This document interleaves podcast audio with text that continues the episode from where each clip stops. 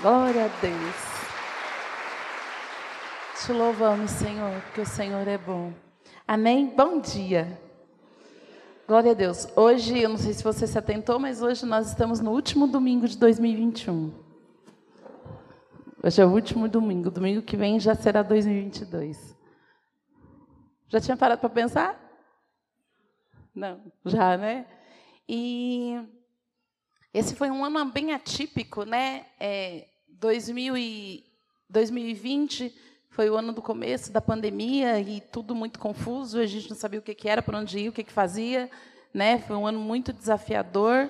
Mas 2020 e 2020 foi bem difícil, que era o começo de tudo, a gente não sabia o que era, como é que, né?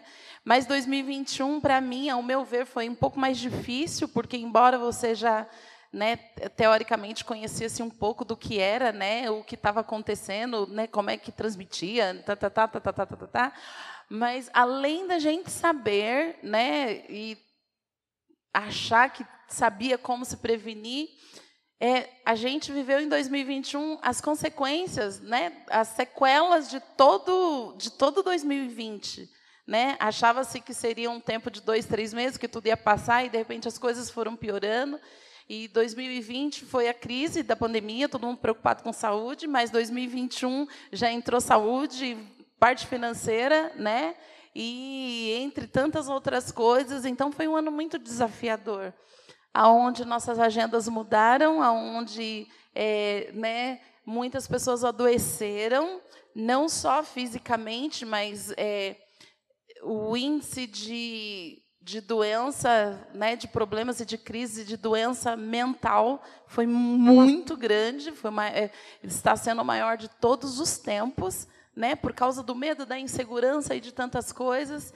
E mas até aqui nos sustentou o Senhor e nós estamos para entrar em 2022, amém? Glória a Deus. Nós chegamos ao final de 2021, nós estamos chegando. Você, talvez você fale assim, ah, mas já está falando que já chegou ao final, ainda faltam sete dias para terminar. Sete não, gente, calma. Ainda faltam cinco dias para terminar o ano, né? Mas se você for calcular o que já passou e o que falta, né? Nós já estamos na reta final. Mas até aqui nos sustentou o Senhor, amém? E eu sei que Ele vai continuar nos sustentando. Só que quando chegou o final de 2020, nós oramos e pedimos muitas coisas para o Senhor, sim ou não? Não foi? Ó oh, Senhor, fizemos alguns de nós fizemos algumas promessas, outros colocamos alguns projetos, né? E, e, a maioria de nós, o nosso maior projeto era se manter vivo até 2021, né? Ó Jesus, eu não vou pedir muita coisa não, você me dando saúde até lá, né? Para a glória do Senhor, nós estamos aqui, amém? Não importa o que passou, quem passou pelas enfermidades, o que passou, mas chegamos até aqui, amém? Glória a Deus. E o Senhor está nos dando uma oportunidade de, nesses últimos cinco dias, nós fazermos uma reflexão e dar um sentido àquilo que o nosso coração está desejando para o próximo ano. Né? E é de praxe, nós somos, nós seres humanos, nós somos seres simbólicos, nós precisamos de simbolismos para a gente viver.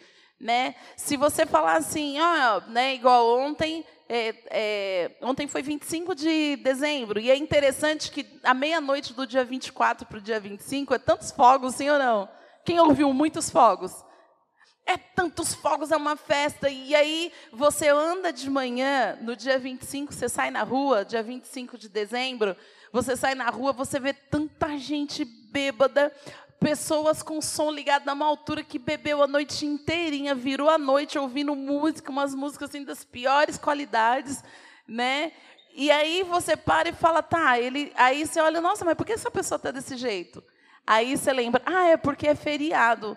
Tá, mas o que, que essa pessoa está celebrando no feriado? Nesse feriado, que tecnicamente seria o nascimento de Jesus, né? A gente sabe que ele nasceu dia 25, mas tá, escolheram para comemorar o nascimento de Jesus. E você comemora a vida destruindo a sua. É uns negócios meio sem, sem sentido, sim ou não? Ele passou a noite comemorando dia 25. O que é dia 25? Nascimento, vida, tá? Porque você está destruindo a sua, né? Então você vê que é umas coisas assim que é, vai se fazendo sem pensar. Né? Vai se vivendo por viver, vai se fazendo, se construindo por se construir. Mas o nosso Deus é um Deus de propósito, né? Gente, quando Deus enviou Jesus ao mundo, desde que Jesus nasceu, ele já tinha um projeto. Ele já sabia do plano de Deus para a vida dele. Então, todos os dias do Senhor foram dias propositais. Foram dias com um alvo, foram dias com sentido. Jesus, desde pequeno, ele sabia qual seria o seu destino em todos os anos que ele viveria, em cada passo que ele daria, em cada atitude que ele, que ele teria, ele já sabia que aquilo era para um fim.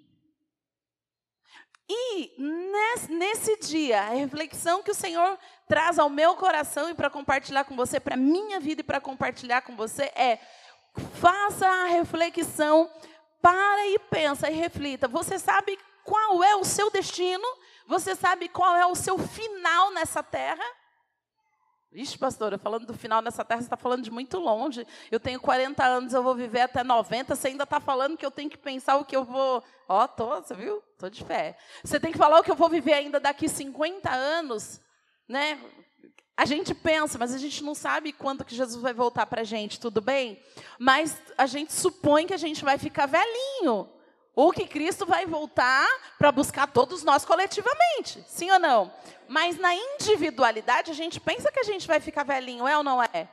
É ou não é?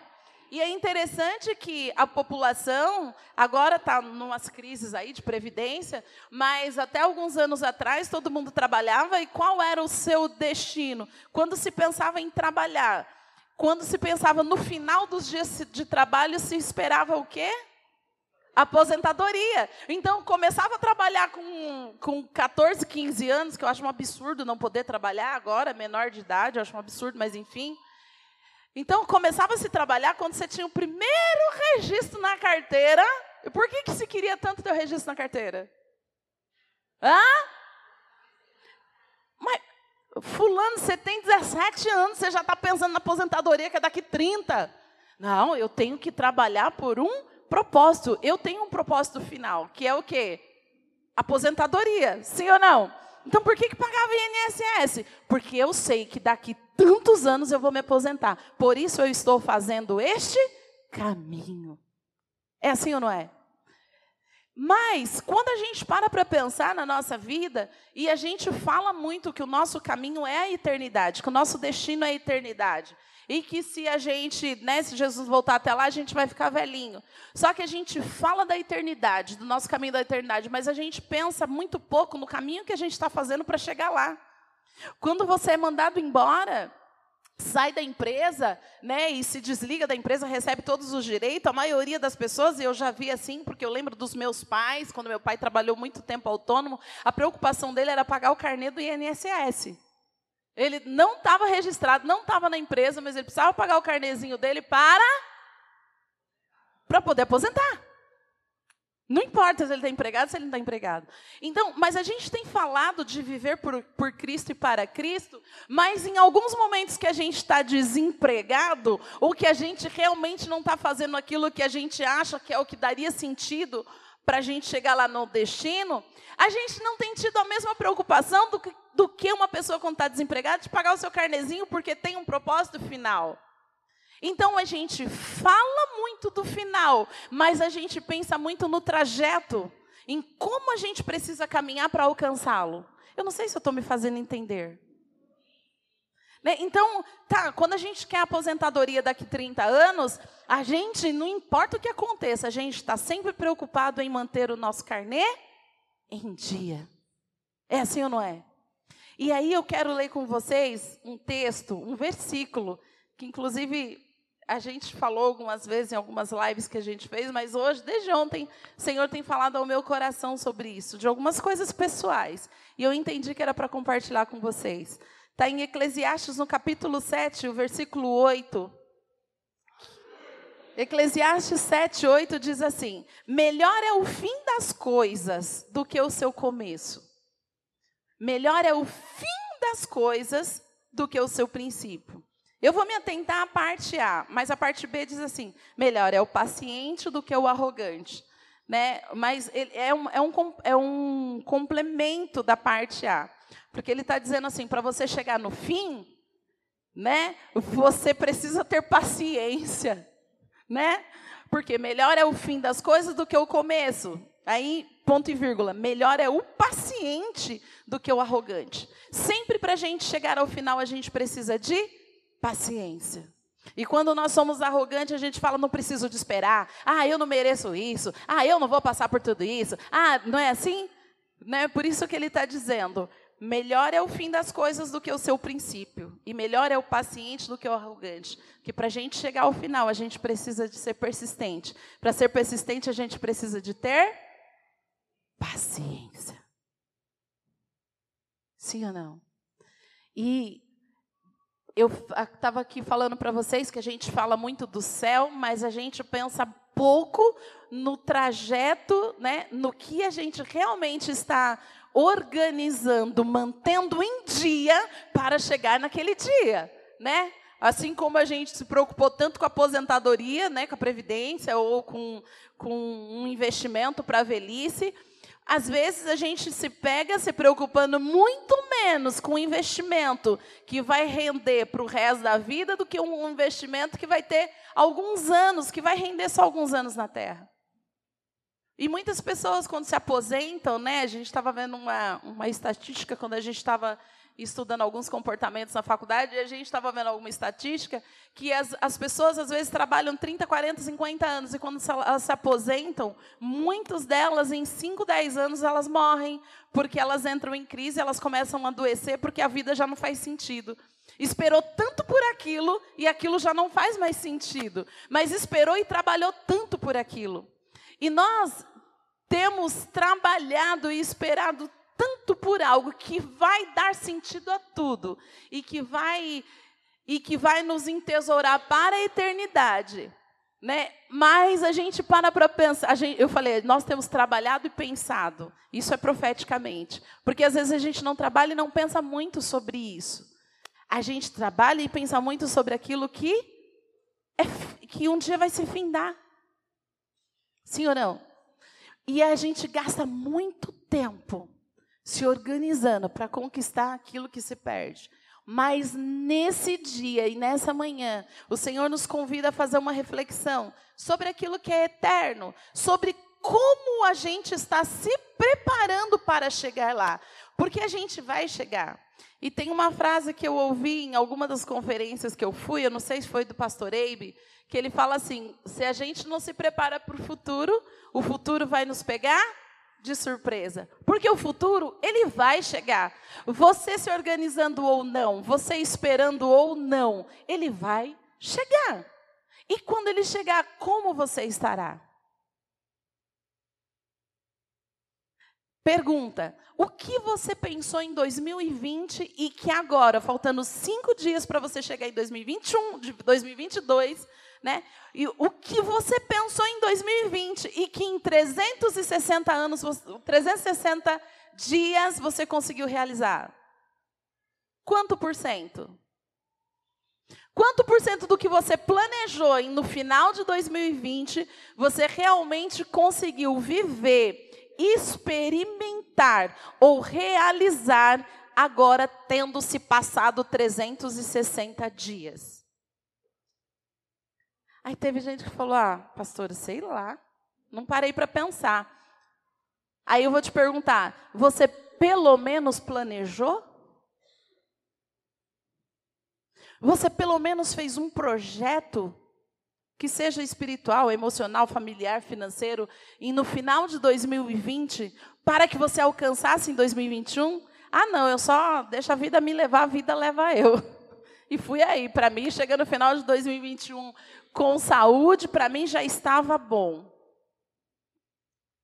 Realmente, quando você olha para trás os dias que se passaram, e você começa a pensar em coisas que você gostaria de ter feito e você nem deu atenção e que passou um ano inteirinho você não fez, como você se sente?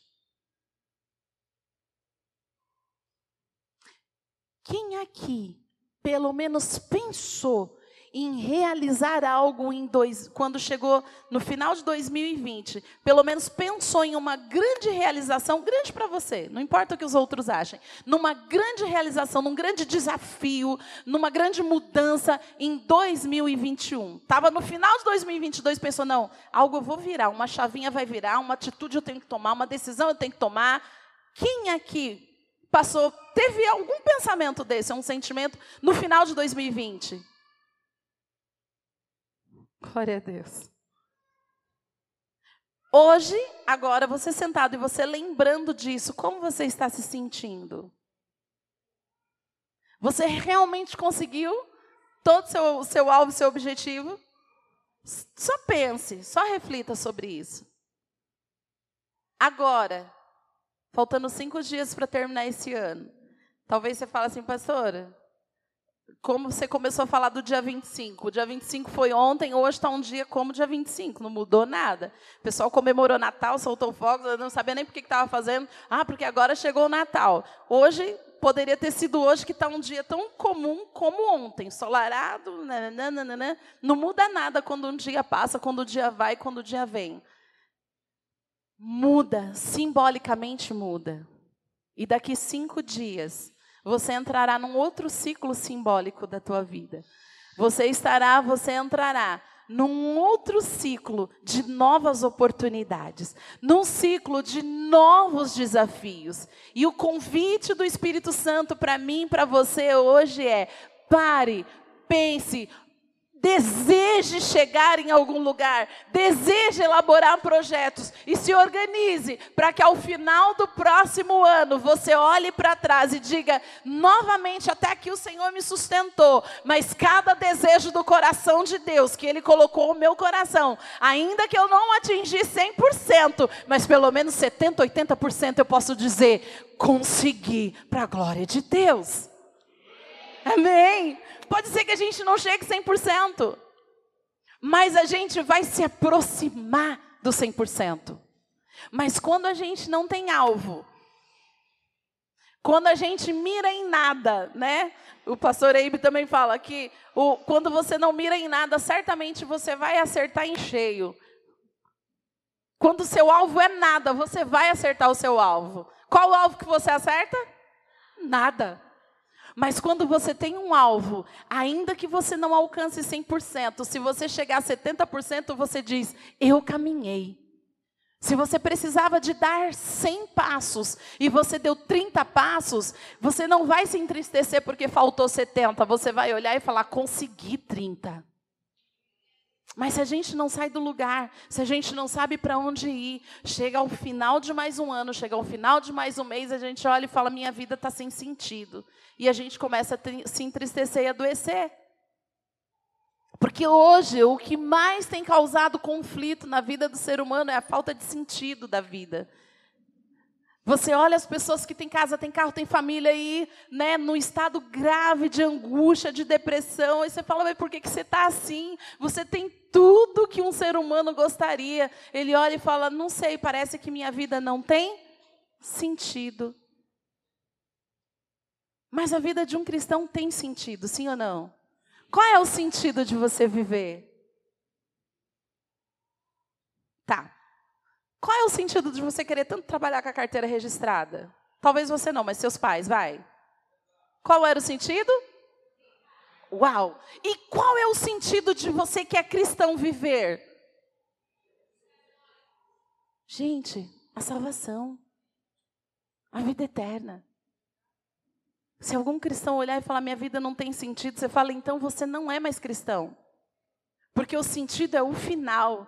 Então, se você realmente é cristão, cristão, você tem um sentido. O que você vai fazer agora é para você chegar lá naquele objetivo, que é a eternidade com Cristo. Então, quando eu sei aonde eu vou chegar, eu vou calcular um caminho. Sim ou não? Eu vou colocar em dia o meu carnê. E a Bíblia diz para mim, para você, todos os passos que a gente precisa para a gente alcançar o nosso alvo, o nosso propósito, que é a nossa aposentadoria, sim ou não? Tá, pastora, mas como é que a gente faz isso? Aí a gente vai lá no livro de Lucas, no capítulo 14. Olha lá o que diz em Lucas 14, 28. Diz assim, ó. Pois qual de vós, pretendendo construir uma torre, qual de vós, pretendendo construir um empreendimento, qual de vós, pretendendo alcançar um grande objetivo, primeiro, não se assenta para calcular a despesa e verificar se tem meios para construir? Quando a gente faz um projeto, por exemplo, você vai e você coloca na tua cabeça que você vai reformar a sua casa. Você vai lá já no depósito, primeiro compra 10 metros de areia, 5 metros de bloco, compra todo o piso e depois você vai procurar um pedreiro para pedir para ele fazer um orçamento, para perguntar quanto que vai usar de material e tá, tá, tá, tá, tá, tá. É assim que a gente faz? Qual é o primeiro passo? Primeiro passo, eu sei o que eu quero. Sim ou não? Quero reformar a minha casa. Tá, sua casa é muito grande. Recebe aí. Sua casa é muito grande. Você quer reformar o quê? Não, não é. Eu falei minha casa, mas não é tudo. Eu só queria reformar minha cozinha e minha sala. Ok. Então já você já começou a ser mais específico. Tá, da casa e da, da sala e da cozinha. O que, que você quer fazer? Olha, eu quero quebrar aquela parede, colocar outra parede em tal lugar, eu quero trocar a cor, eu quero trocar o piso. Ok. Você viu que você já foi sendo mais específico?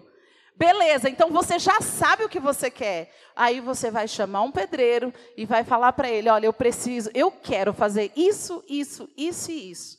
Aí ele vai olhar para você, ele vai te dar o orçamento e ele vai te dar a lista de materiais. Aí a gente vai lá para Eclesiastes 7, quando ele fala assim: melhor é o final das coisas do que o começo, e melhor é o humilde do que o melhor é o paciente do que o arrogante, porque se você for paciente, você vai fazer um planejamento. Primeiro você vai escrever o que você quer, depois você vai ouvir o pedreiro o que, que precisa ser feito, depois você vai descobrir quanto custa e você vai saber qual é o material. Só então você começa a obra. É assim ou não é, Cido? Aí você vai dar uma de alegre, quer saber? Vou perguntar para pedreiro coisa nenhuma. Vamos fazendo aí como é que dá. Aí vai lá e quebra toda a parede da sala. Quebra tudo. Aí depois descobre que um mileiro de bloco custa sei lá quanto, 700, 800, 900 reais. Aí fala, puxa vida, vai precisar de tanto de bloco, vai lá, rebola e compra os blocos. Só que aí, depois que ele lembra que para sentar bloco, ele precisa de cimento, que está quase 30 reais o saco. Ó, oh, gente, estou entendendo do negócio. Aí vai lá. Aí depois que ele compra o cimento, ele lembra que precisa de colocar, é, que vai ter uma coluna que ele precisa de comprar ferro. Aí ele começa a entrar em desespero, porque já quebrou a sala, depois que quebrou, que foi pensar que tinha que comprar o bloco, e depois comprou o bloco e descobriu que tinha que colocar a coluna, aí chega o um momento que ele fala: agora eu não tenho mais dinheiro, já gastei tudo que eu podia, financiei o cimento, agora vai ter que esperar. Aí a mulher pergunta para ele: esperar até quando? Sei lá, quando Deus mandar o dinheiro. Aí Deus olha e fala: não tenho nada a ver com isso. quando Deus ainda põe meu nome no meio. Quando Deus quiser, eu faço. Ué, você fez quando você quis e do jeito que você quis. Quando o negócio dá ruim, você coloca o meu nome no meio. Aí passa um mês, dois meses, três meses, você entra na casa do fulano, tá tudo revirado daquele jeito. Quebrei mesmo porque não estava do jeito que eu queria. E agora tá? Não, mas vai ficar quando? Não sei. Então era melhor não ter mexido? Eu estou me fazendo entender? Aí, chega no final do ano, a gente faz grandes projetos. Vamos reformar a nossa casa. Isso é só um paralelo. É mesmo? O que você quer fazer? Conta para todo mundo. Esse ano eu vou tirar essa parede daqui, eu vou colocar ela ali, eu vou colocar um armário aqui, eu vou trocar esse piso. Vai mesmo. Vou. Aí começa o ano, ele começa. Aí eu preciso fazer, eu preciso fazer, eu preciso fazer. Aí tá. Mas esse negócio de sentar, calcular, projetar, planejar, organizar, colocar agenda, fazer cálculo das minhas despesas, quanto que eu ganho, quanto que eu gasto, quanto que me sobra, isso dá muito, muito trabalho, isso não é para mim. Quer saber? Eu sou um homem de fé, eu vou fazendo e Deus vai dando. Não preciso de calcular, não preciso fazer nada disso. Esse negócio é para quem não tem o que fazer. Aí começa. Aí chega no meio do caminho, o negócio dá ruim. Ah, eu dei o primeiro passo de fé. Agora eu estou esperando Deus falar quando que é para eu dar o outro. Aí Deus fala, filho, se você tivesse se planejado, você teria feito uma coisa de cada vez. E quando eu visse que o teu coração estava disposto a fazer uma coisa de cada vez, certamente eu iria fazer o sobrenatural, porque para o natural você se organizou. Quando você se organiza para o natural, então Deus vem e faz o quando você se organiza para o natural, quando você se planeja dentro do natural, então Deus vem e age no sobrenatural para te surpreender. Amém? E aí, Jesus, quando ele começa a falar, né, quando ele fala de servir o rei, tudo, ele fala assim: "Mas quem que faz? Ninguém faz". E é uma pergunta que é interessante, que ele quando ele faz essa pergunta é como se ele quisesse dizer assim: "Gente, ninguém faz isso, ninguém é tão tolo de fazer assim". Ninguém é tão tolo. Né? Que antes, primeiro, não senta, calcula, verifica, para depois não acontecer que, tendo começado, alguém passa e olha fala: Nossa, coitado, ó, falou tanto e não fez. Olha lá, começou e não terminou. Qual é o rei que, indo para o combate, para combater outro rei, não se assenta primeiro para calcular com 10 mil homens se poderá enfrentar que vem contra ele com 20 mil? Ou seja, qual é a reflexão dessa manhã? O que Deus disse para você que você pode fazer em 2022? O que nasceu de desejo no teu coração para a realização de 2022? Eu tenho certeza que existem desejos no teu coração que Deus colocou. Não importa. Se é físico, se é familiar, se é, não importa. Mas já veio alguns desejos no seu coração para 2022? Sim ou não? Porque se não veio, você está com problemas. Porque quando uma pessoa não deseja mais nada, nada mais agrada, nada mais enche os olhos, nada mais faz sentido, é porque ela está adoecida e ela precisa de cura. E a gente ora por cura, amém? Mas eu tenho certeza que a maioria de nós já tem alguns desejos de realizações para 2022. Então, meu convite nessa manhã, sente, se assenta, como está escrito aqui em Lucas 14. Se assenta, primeiro, calcula e verifica. Faça o seu projeto, faça o seu planejamento. E então você comece dando passos por passos. 2022 eu vou ler a Bíblia toda. Você já sentou? Você já fez o seu planejamento anual? De como vai ser a sua leitura da Bíblia no, durante o ano? Ah, pastora, está lá no finalzinho do meu livro. Você já imprimiu e colocou grande? Você já colocou na sua geladeira? Projeto do ano, leitura da Bíblia inteira. Colocou já na, lá no seu espelho do seu banheiro? Ou colocou em cima do retrovisor do teu carro para você não se esquecer, porque ao longo dos anos vai aparecer muitas pequenas coisas e que vai te desviar do foco. Um monte de pequenas coisas vai acontecer ao longo do ano e que vai fazer você se esquecer do que você tanto desejou em realizar em 2022. E quando chegar no final do ano, você se verá frustrado, porque você vai olhar a sua listinha e vai falar: não aconteceu nada. Aliás, eu até esqueci. E era algo que eu queria tanto. Dica: como que eu faço esse planejamento? Você pode, use o mesmo princípio para todas as áreas: espiritual, emocional, financeiro. Senta. Qual é o seu grande alvo? Olha, pastora, eu comprei uma biblioteca lá, Macários. Quem sabe do que eu estou falando? Um monte de gente aqui comprou a biblioteca lá do pastor Robert Dudu, lembra? Hum, teve alguns que até baixou a cabeça, eu lembro. Quantos livros você já leu dali? Nem abriu, né? Tirou nem o plástico. Beleza. O ano que vem eu vou ler metade. Tem 40 aí? 42 livros, se não me engano. O ano que vem eu vou ler metade, vou ler 20 livros. Só que aí chegou outubro, ele lembra que não leu nenhum. Qual a probabilidade de ler 20 livros em três meses? Gente, nula, porque ele não vai viver só para ler. Mas se ele se lembra que o propósito dele era 2022 ler os 20, 20 livros, ele, dentro do grande projeto, ele vai fazer pequenos desafios. Então eu preciso de ler 20 livros. Quantos anos, quantos meses tem um ano? Ok. Agora divide os 20 por 12. Quem é bom em matemática aí? Beleza, 24 livros, vai. Gente, exatas não é minha área. vamos, vamos facilitar. Quantos meses tem um ano? Quantos livros eu quero ler?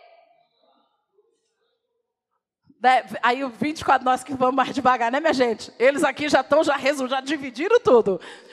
Quantos livros, quantos livros eu quero ler? 24. Então, se o mês tem, se o ano tem 12 meses, e eu fiz um propósito de ler 24 livros no ano, então eu já sei que cada mês eu tenho que ler quantos livros?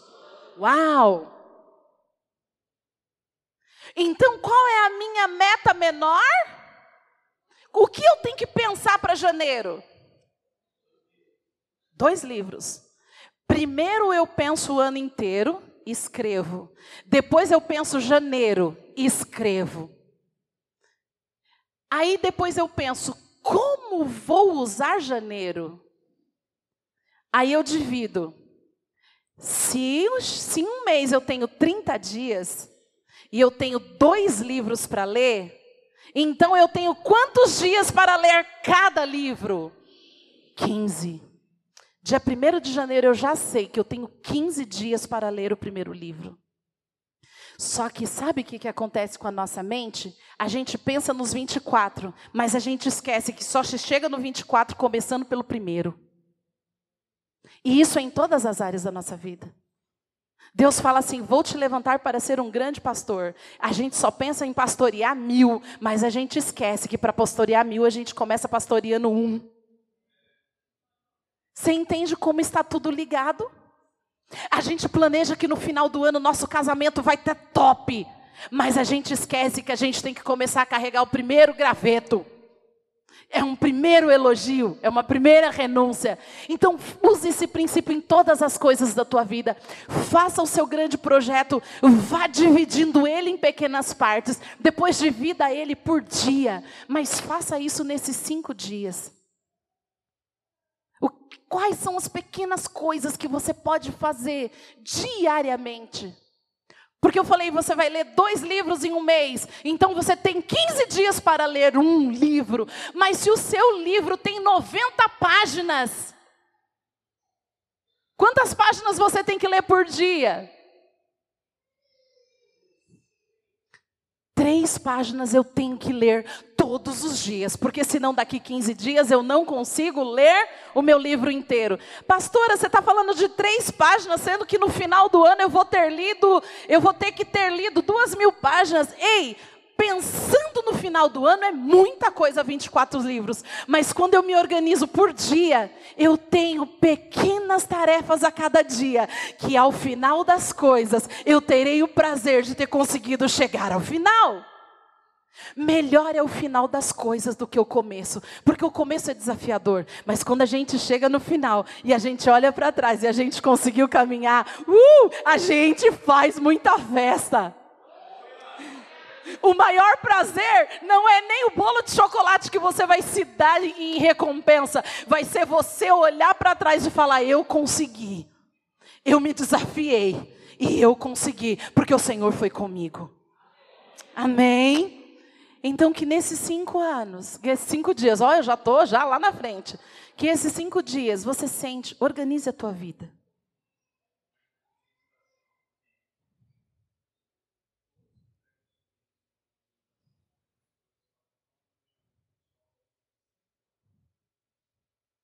É, mas vamos primeiro, né? Ah, tá.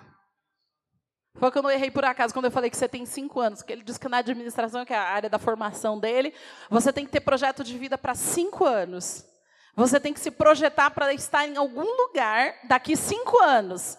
Então, você se projeta para cinco anos, em cada ano, qual vai ser os seus pequenos desafios dentro desses anos, dentro desse um ano? Que, que você vai fazer a cada mês para você ter uma conquista? Pra... Mas eu falei para ele, ah, não vamos tão longe, não, vamos só um ano, porque para nós já está bom, né, minha gente? Tudo bem, vocês estão aqui? Então, eu quero te desafiar nessa manhã, assim como eu estou sendo desafiada a saber que Deus nos chamou para grandes projetos para o próximo ano. A gente precisa dar conta de muita coisa. Mas que a gente consiga colocar no papel, sentar, mesmo que a gente não goste de fazer. Gente, eu detesto a área burocrática, não gosto.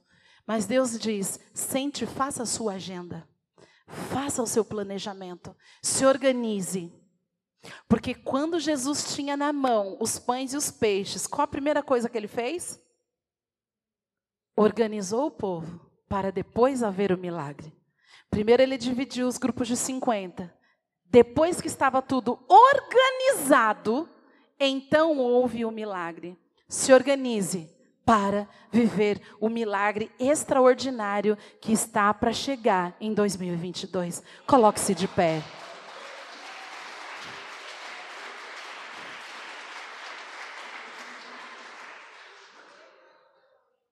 Nós vamos orar sobre isso.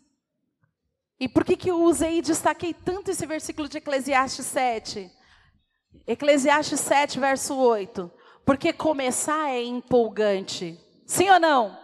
Tudo que a gente começa, a gente fica empolgado, não é? Vamos fazer uma dieta. O primeiro dia, lota a geladeira de coisa cara, absurdamente cara, né? Aí compra não sei o quê, compra não sei o quê. Primeiro dia tá empolgado, aí no segundo dia tá animado. Aí no terceiro dia meio desmotivado. Aí no quarto dia começa a jogar tudo fora, quer saber? Eu vou tomar minha Coca-Cola. Você quer saber? Eu vou comer um pote de sorvete, que eu já fiquei quatro dias sem comer sorvete. Mas quando você em cada dia faz as pequenas renúncias, que chega no final, que você olha e fala: Uau, era 20 quilos que eu queria eliminar, já eliminei 15. Qual a maior recompensa? É você olhar e ver o caminho que você fez. Sim ou não? Que nessa manhã o Senhor faça uma intervenção na nossa mente de uma forma tão forte que a gente consiga se organizar e chegar no alvo. Você crê que isso é possível? Quantas pessoas você poderia ter visitado esse ano e você não visitou? Quantos parentes você poderia ter ligado? Você pensou vários dias, vou ligar para fulano. Deu meia-noite, passou o dia inteiro, eu não liguei para fulano. Amanhã eu vou ligar para fulano. Deu a madrugada que você foi dormir, nós não liguei para fulano. E já tem dois, três meses que você está procrastinando em falar com alguém. Simplesmente falar, visitar e falar: Oi, saudade de você. Quem nunca passou por isso? Mas Deus tem me falado. E ontem a gente estava numa reunião de família. E que esse ano foi muito mutuado, a gente teve muita coisa. E uma das coisas que eu falei para eles, eu falei, gente, eu sei que é desafiador para mim, para a gente estar tá aqui. Mas Deus tem ministrado ao meu coração que se um da família tivesse morrido, eu podia ter a coisa mais importante da minha vida, eu teria largado para ir no velório. É ou não é? Quando alguém da família morre, não importa o compromisso que você tem na empresa, você liga para o seu chefe e fala, cara, não vou. Fulano morreu. É ou não é? E dependendo do caso, você fica três, quatro dias afastado por causa daquele luto. Mas por que, que a gente não dedica uma hora, duas horas, um dia para celebrar a vida daquela pessoa. Quantos parentes a gente encontra só no velório? E aí a gente abraça, pô, quanto tempo, que saudade, cara. E aí é uma fala que a gente fica tão constrangido. Poxa, a gente podia ter se encontrado em outro momento, não nesse, né? Ok, então Deus está te dando a oportunidade. Se encontre em outro momento. Fale por telefone em outro momento. Mas para você conseguir, para eu conseguir, a gente precisa colocar na nossa agenda. Faça uma agenda. Faça uma agenda de relacionamentos. Faça uma agenda de visitas. Faça uma agenda de mandar mensagem de amor e de carinho. Você vai ver que ao final do ano, a tua poupança, a tua conta emocional também vai fechar. E você vai se sentir tão bem falar: Senhor, muito obrigado, porque eu construí laços de afetividade. Eu consegui restaurar pontes que ligam o meu coração ao coração de pessoas tão preciosas e que havia se passado. Amém. Eu me fiz entender. Bora orar pela nossa mente, pelo nosso coração. Senhor, eu entendo. Nós entendemos, Senhor, que se nós não formos revelados pelo Teu Espírito, Senhor, se não houver a manifestação do poder do Teu Espírito Santo, a gente entende que é bom, a gente sabe que é importante, mas a gente não consegue, porque as pequenas distrações faz a gente se perder ao longo dos dias. Livra-nos das pequenas distrações, livra-nos, Senhor, de trocar coisas tão importantes por coisas, Senhor, que nem são tão importantes, mas parecem que são urgentes. Livra-nos desse tempo, Senhor, desperdiçar o nosso tempo. Senhor, visita-nos com sabedoria, dá-nos sabedoria para administrar os nossos dias, dá-nos sabedoria, Senhor, para quando chegar ao final dos nossos dias, ao final dos nossos meses, ao final do ano, nós termos nele contentamento e não estarmos inclusos na palavra, Senhor, de Eclesiastes, quando diz: lembra-te do teu Criador nos dias da tua mocidade, porque se você não se lembrar, quando final, chegar o final dos dias, você não estará contente. Não, Senhor, mas que nós entendamos que ao final de cada ciclo da nossa vida, seja ele diário, seja ele semanal, os ciclos mensais, os ciclos anuais, que ao final de cada ciclo, a gente se sinta, Senhor, realizado em Ti. Haja contentamento no nosso coração. Em chegar ao final de uma semana, nós nos sentirmos que não desperdiçamos tempo, mas nós investimos cada um, cada uma das nossas moedas de tempo. E cada investimento haverá uma colheita para a eternidade.